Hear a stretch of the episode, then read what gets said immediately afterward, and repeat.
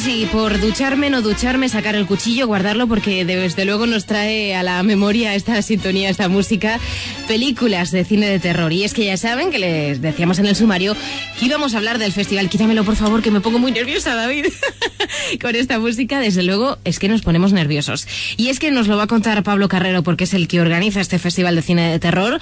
Tres películas diarias en Cáceres del 8 al 20 de abril, un festival de cine que nos pone muy nerviosos, pero sobre todo este fin de semana es la concentración fuerte en la Sala Capitol. Muy buenas tardes, Pablo. Muy buenas tardes. Bueno, cuéntanos un poquito sobre este Fountain Film Festival. Bueno, pues eh, digamos que nace de la iniciativa de abandomovies.net. Abandomovies.net es un portal que creé yo hace, digamos, nueve añitos ya. Eh, se ha consolidado como uno de, los, de las páginas, digamos, del género eh, más visitadas de habla hispana, tanto en España como México, Argentina. Bueno, y queríamos darle, digamos, una presencia física real, no todo virtual, y de ahí nace, digamos, eh, Film Festival, que es este fin de semana, ¿vale? Y en la sala Clavellina. Bueno, y en Clavellina, desde luego, vamos a disfrutar de algunas películas como La Casa Muda o Secuestrados. Todas las películas, además, son de forma gratuita hasta completar el aforo. Ajá, exactamente. Por cierto, que la semana pasada nos diste un buen susto, porque se levantaron hasta los muertos por el paseo de Cánovas. sí, sí. La idea era llamar un poquito la atención. ¿Cómo habéis seleccionado las películas de cartel? Bueno, pues... Eh, como bien he dicho, al ser webmaster de Abandon Movies, eh, es un portal muy participativo donde la gente deja sus opiniones, sus críticas, puntúa las películas, da sus opiniones, ¿no? Es un portal muy participativo. Eh, entonces, con esos datos que tenemos, es como nosotros hemos, digamos, eh, confeccionado ese cartel, además teniendo en cuenta una cosa muy importante, como no podíamos acceder a películas de estreno, que es normalmente lo que llenan los festivales, porque si pones películas que ya ha visto todo el mundo, pues lógicamente no va nadie, hemos buscado en lo que yo llamo un poco la segunda división de las películas, que es eh, el mercado doméstico, que es el mercado del DVD y del Blu-ray, haciendo una selección de películas que son muy buenas, eh, no lo decimos nosotros, lo dice mucha gente que, las ha visto y las ha puntuado.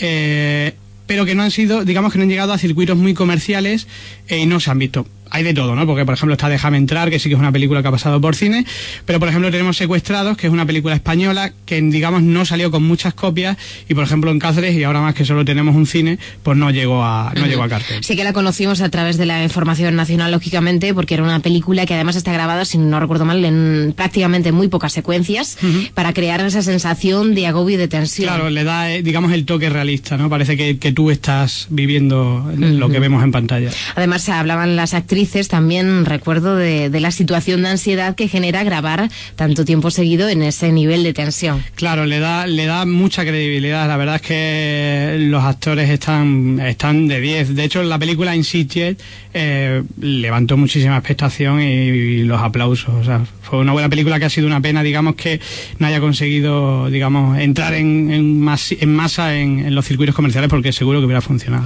Bueno, y ahora que se lleva esto de los dragones, pero por otra película, por la de Encontrarás Dragones que está en los cines, que no tiene nada que ver, vosotros proyectáis cómo entrenar a tu dragón para los más pequeños. Sí, hemos querido pensar un poquito en todos, ¿no? A lo mejor eh, el cartel que hemos confeccionado este año, que ojalá que haya muchos más, eh, se supone que deberíamos de tocar eh, terror fantástico, ¿no?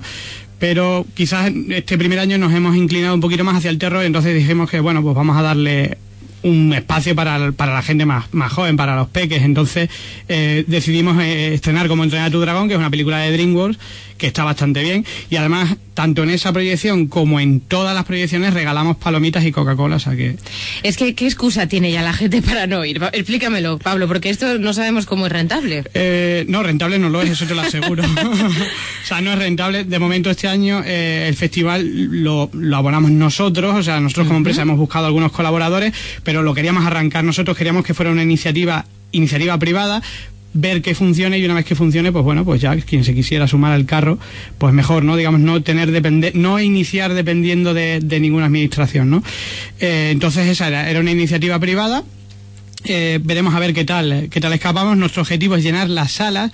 Eh, sí que quiero decir que no es un festival eh, específico, hay muchas veces que dices es un festival de cine de terror y la piensa y la gente piensa que es un género extraño que ven no no todas las películas son para que los vea cualquiera. Es, es son películas cualquiera que, no tenga ataque al corazón o que sea un poco sensible. Hay de, todo según va avanzando porque el sábado estamos hasta las 4 de la madrugada desde, desde las cinco y media. Según va avanzando la noche pues va siendo un poquito más más, intenso. Más intenso, exactamente. Yo no sé si vamos a aguantar tantas horas seguidas, ya saben que es este fin de semana, a ver si ahora lo digo bien, del 8 al 10 de abril se va a celebrar este festival en la Sala Clavellina. Además eh, de esa programación en el sábado intensiva, también los cortos tienen un protagonismo especial y los relatos. Exactamente. Eh, el año pasado en Abando Movies hicimos un simulacro, hicimos un festival online eh, donde recibimos 100 trabajos, estuvo bastante bien, con buen nivel. Este año hemos conseguido 216 y lo que hemos hecho es dividir en tres categorías, eh, cortos profesionales, cortos amateur, a mí me gusta separarlo porque yo soy cortometrajista amateur y normalmente participamos contra los profesionales y no tenemos nada que hacer, con lo cual... O sea que ha sido más por cosa tuya. Sí, bueno, no, también por ellos, ¿no? Normalmente los cortos amateur no tienen, no tienen posibilidades, evidentemente, contra alguien que tiene... Por lo menos técnicas, a lo mejor la, la imaginación claro, pero se suele, al final se suele, tira, tira mucho los actores. Claro, escribiendo porque, hombre, cámaras ya casi con todos los móviles de hoy en día, pues todo el mundo tiene, pero sí que es verdad que el relato también eh, da un, un enganche especial, ¿no? Porque relato de terror sí que sigue enganchando. Sí, además eh, hemos recibido obras impresionantes y tenemos intención de hablar con ellos y a ver si pudiéramos pues editarlos de alguna forma, darle digamos salida porque porque nos han parecido trabajos fantásticos, hay muchísima creatividad eh, oculta por, por las redes. Dentro de los géneros literarios el terror sigue estando ahí, presente entre los más vendidos del mundo, compitiendo con novela histórica que últimamente está teniendo mucho auge, pero sí que el terror sigue ahí enganchando. Sí, por eso decía lo de que las películas y, el género de terror es un género común, o sea, no es algo de unos pocos, no es algo específico. Eh, entonces, con los relatos, con, con los libros pasa exactamente igual. O sea, es, un mercado amplísimo. De hecho, si miramos los tops de venta, tanto de libros como de cine, siempre te vas a encontrar películas fantásticas de terror, seguro.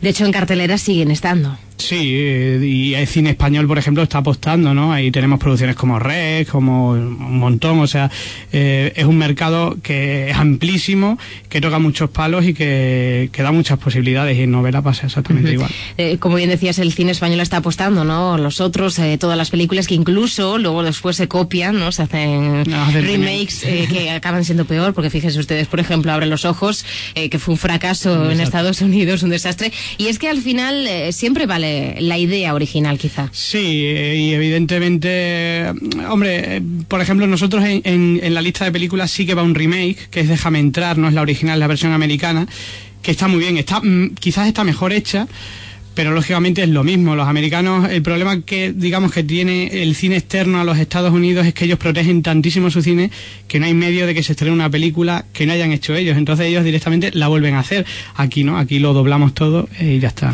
no sabemos qué es peor.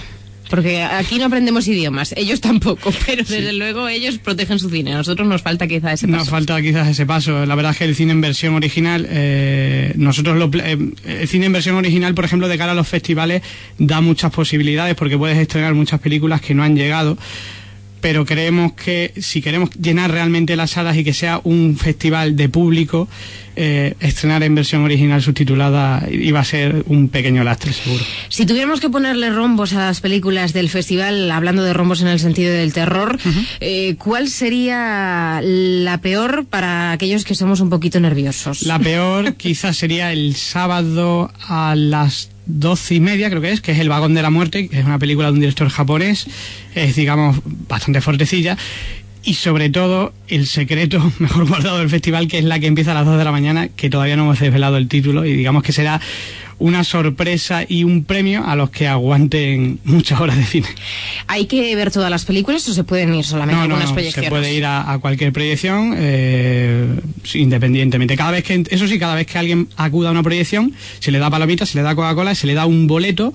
Eh, con ese boleto optará a un iPad o a un iPod Nano que sortearemos el domingo en la entrega de premios. Hay que estar presente en el sorteo. Sí.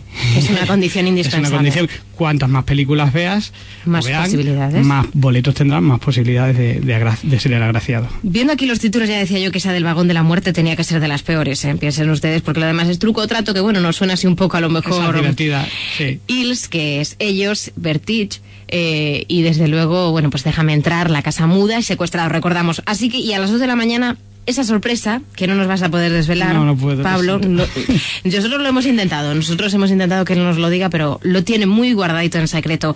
Por cierto, que la película de los niños es el domingo a las 12 de la mañana, Sí. un horario mejor para ellos. Claro, el domingo por la mañana. eh, además, creo recordar que hemos coincidido con una, con una maratón en Cáceres, con lo cual, pues. la quinta media maratón. Pues los niños al cine y, Y los papás, a, correr. Bueno, no- más de uno se mete al cine con el niño para evitar. No, Seguro- es que teníamos seguro. que llevarle al cine y claro, así es que al final somos muy tradicionales aquí, muy tranquilos todavía en la Sí, ciudad. la verdad que sí. Pablo, este, este festival arranca prácticamente de la ilusión vuestra Sí. desde la página web. Ajá. ¿Cómo se ve? El, ahora que no ha empezado todavía, ¿cómo lo veis? Bueno, pues no tenemos ninguna pretensión, o sea, todo ha sido, por lo que has dicho, por amor al género, ¿no? Por darle una presencia. Nuestra idea, nuestra ilusión es que se llenen las salas. Para nosotros lo más importante es que sea un festival de público, o sea, que acuda al público, que a la gente le guste, que vaya y se lo pase bien, incluso por encima del tema de los cortometrajes, ¿no?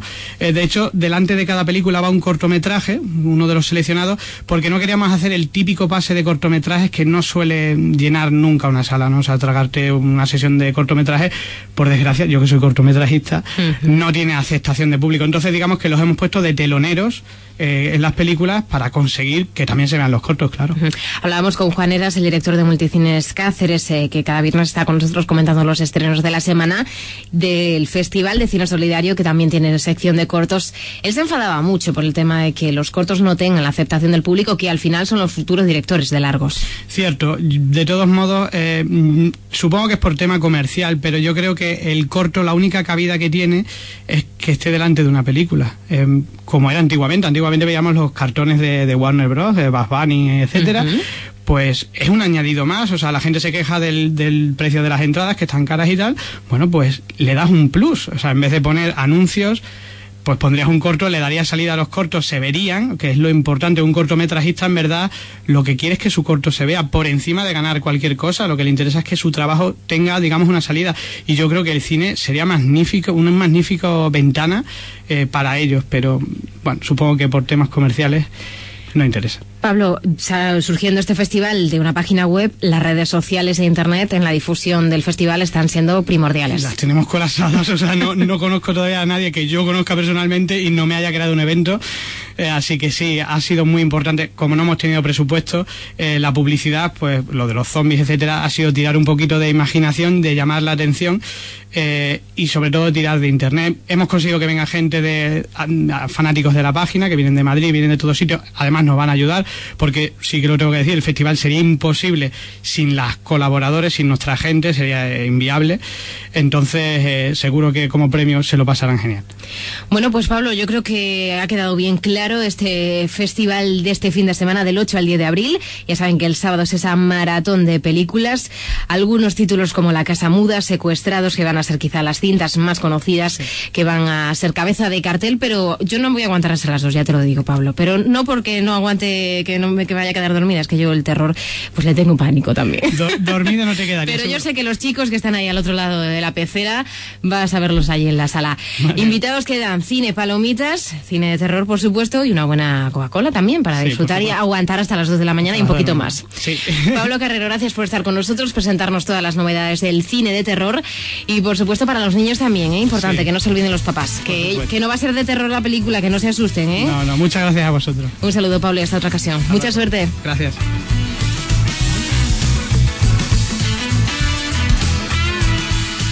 Llegamos al final de este Así son las mañanas en la provincia de Cáceres. La primera parte volvemos después de la una de la tarde con Sergio Martínez, director editorial de Abuela Pluma, que él nos va a traer también la actividad cultural. A él le preguntaremos si va a asistir también a este festival de cine de terror, que yo sé que a esto de The Walking Dead, de los zombies, le va también mucho. Con él hablaremos también y después de la una y cuarta aproximadamente con nosotros Felisa Vega, porque ya saben que este sábado también se celebra el Rumba Libre en Cáceres, con los Manolos, con el Desván del Duende, en fin, muchísimas actividades culturales, ya saben, llega la primavera, la sangre y nada, actividades que pueblan la ciudad de Cáceres y también la provincia. Un saludo y volvemos en nada.